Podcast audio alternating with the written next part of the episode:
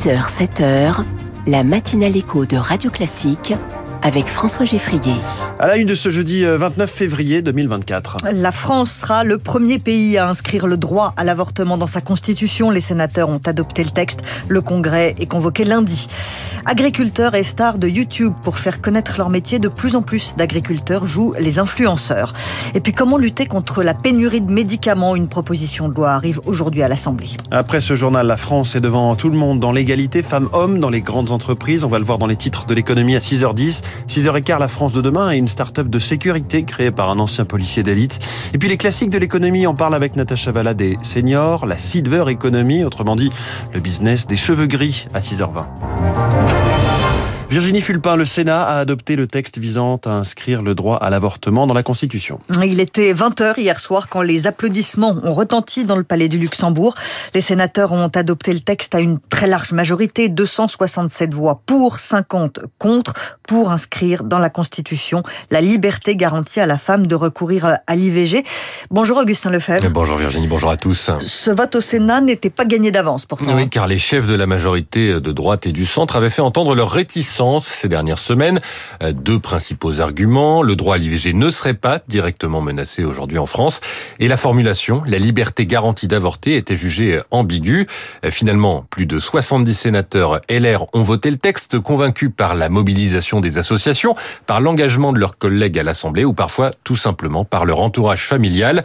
Le Premier ministre Gabriel Attal a salué une journée historique. Emmanuel Macron, un pas décisif, car il reste l'étape du Congrès dont le résultat du vote ne fait aucun doute. Le président l'a convoqué lundi à Versailles, euh, à quatre jours du 8 mars, la journée internationale de lutte pour les droits des femmes. Merci Augustin Lefebvre. Rendez-vous donc lundi 4 mars à Versailles pour ce congrès. Le procès de l'attentat de Strasbourg s'ouvre aujourd'hui à Paris. C'était le soir du 11 décembre 2018. Shérif Shekat avait débarqué au beau milieu du marché de Noël et avait tiré sur les passants. Cinq personnes avaient été tuées froidement en dix minutes à peine. Puis l'homme avait pris la fuite en taxi avant d'être abattu après deux jours de traque. Aujourd'hui, quatre hommes vont comparaître. Ils sont soupçonnés d'avoir apporté leur aide aux terroristes à des degrés divers. Maître Arnaud Friedrich est l'avocat de 15 parties civiles. Même sans le terroriste, ce procès est essentiel pour les victimes. Il faut comprendre que c'est un procès terroriste, c'est-à-dire que c'est un procès qui euh, met en cause bien évidemment une atteinte à l'ordre public, mais c'est une atteinte à la société, à nos valeurs démocratiques. C'est pour ça que ce sont des procès qui sont hors norme, à la hauteur de l'horreur qui s'est produite pendant euh, une dizaine de minutes euh, durant cette épopée euh, abominable de Shérif Shekat, qui a duré également dans le cadre de sa traque durant deux jours, et qu'il convient de pouvoir exorciser dans le cadre d'un moment collectif où la justice sera rendue. Et ça, c'est important pour tout le monde et c'est important pour une nation également. Maître Arnaud Friedrich avec Diane Berger.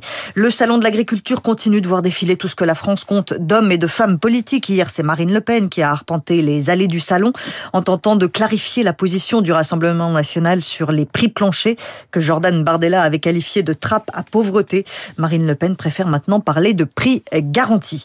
Les agriculteurs sont donc très sollicités en ce moment, aimés de tous en cette période de crise et avant les élections européennes.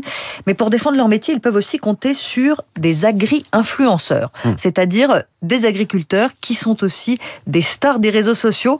Vous en avez rencontré entre deux séances de selfie au salon Charles Ducrot. 110 000 abonnés sur YouTube. Salut, alors voilà, là on se retrouve dans un champ où on va préparer des semis. Thierry Baillet, alias Thierry, l'agriculteur d'aujourd'hui sur les réseaux sociaux, réalise des vidéos chaque semaine sur son métier depuis 10 ans. Je me suis mis sur les réseaux, c'est parce que mon fils a été harcelé parce qu'il était fils d'agriculteur. Donc je voulais arriver à expliquer notre réalité parce que j'estime que c'est pas normal qu'on puisse euh, dire à un jeune le métier de ton père ou ce que tu vas faire, c'est pas un beau métier. Depuis plusieurs mois, ces sujets se sont naturellement tournés vers la colère du monde agricole. Il a reçu beaucoup de questions. Sur l'utilisation des produits, comment ça fonctionne en élevage, bien-être animal. On est souvent attaqué aussi. Donc de montrer notre réalité, dire on a les portes ouvertes, c'est important. Pour mettre en relation les agriculteurs et son public, Thierry a même créé une application dans les bottes.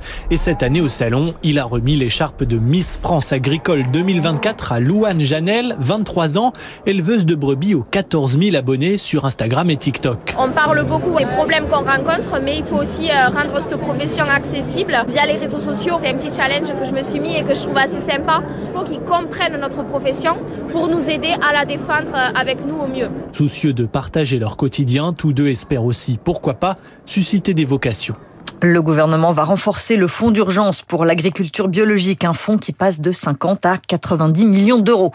Jamais 203, la SNCF bénéficiaire pour la troisième année consécutive, 1 milliard 300 000 euros euh, de bénéfices euh, en 2023, un chiffre en baisse tout de même par rapport à 2022. Les prix des TGV inouïs vont augmenter cette année de 2,6%, sauf pour les titulaires de la carte avantage. Il n'y aura pas de visite médicale obligatoire tous les 15 ans pour les conducteurs. Le Parlement européen a finalement rejeté cette proposition. Les députés vont examiner une proposition de loi pour lutter contre la pénurie de médicaments. Vous avez peut-être été confronté au problème ces derniers mois en allant à la pharmacie, des médicaments en rupture de stock. La députée Valérie Rabault veut augmenter ses stocks des 6000 médicaments d'intérêt thérapeutique majeur en demandant aux industriels de préparer 4 mois de réserve au lieu des 2 mois actuels.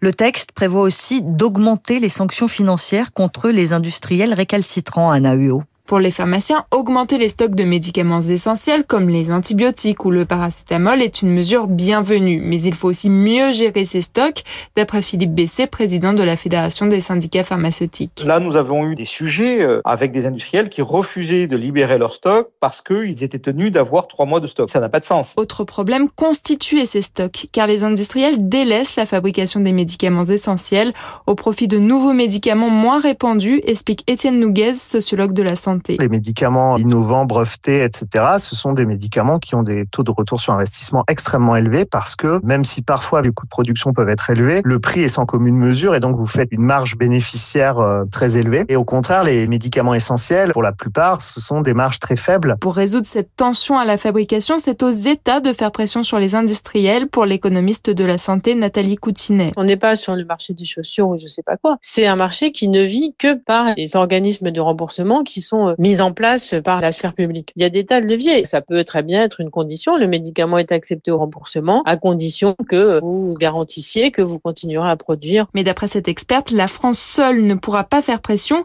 Il faut l'aide de l'Europe qui représente près d'un quart du marché du médicament. Pas besoin de médicaments. Joe Biden est apte à être président des États-Unis. C'est ce que dit son médecin après son examen annuel. Pendant ce temps-là, la Cour suprême se saisit de la question de l'immunité pénale de Donald Trump. Elle l'examinera à la fin du mois d'avril. Joe Biden et Donald Trump, tous les deux au Texas aujourd'hui, des visites simultanées mais séparées évidemment. Ils se rendent au Texas pour évoquer la crise migratoire, un sujet devenu une des priorités des électeurs américains, Marc Tédé. On a compté en décembre dernier plus de 10 000 entrées de clandestins chaque jour à la frontière avec le Mexique, quatre fois plus que pendant le mandat de Donald Trump, qui en fait donc son principal angle d'attaque contre le président Joe Biden, explique Nicole Bacharan, spécialiste des États-Unis. Il a à cœur de blâmer évidemment Joe Biden pour le chaos qui est assez réel à la frontière et pour expliquer que lui, il rendrait la frontière complètement étanche, ça serait fermé une bonne fois pour toutes. Alors que l'immigration est désormais en tête des préoccupations des Américains, tous bords confondus, le démocrate Joe Biden est quasiment contraint de s'aligner, souligne le politologue Antoine Yoshinaka à l'université Buffalo de New York il avait délégué la question de l'immigration à la frontière à Kamala Harris, sa vice-présidente. Et plus on se rapproche de l'élection, plus euh, le président veut démontrer qu'il est en contrôle de la situation. C'est pour ça que c'est lui et non Kamala Harris qui va à la frontière. Les démocrates ont bien tenté de durcir les lois anti-immigration, cédant à la plupart des exigences des républicains, accord finalement rejeté à la demande de Donald Trump, qui voit dans cette crise migratoire une aubaine électorale. C'est aussi ce que Joe Biden entend dénoncer aujourd'hui. Et puis il faudra encore attendre un peu pour marquer l'histoire. Les footballeuses de l'équipe de France battues 2 à 0 par l'Espagne hier en finale de la Ligue des Nations.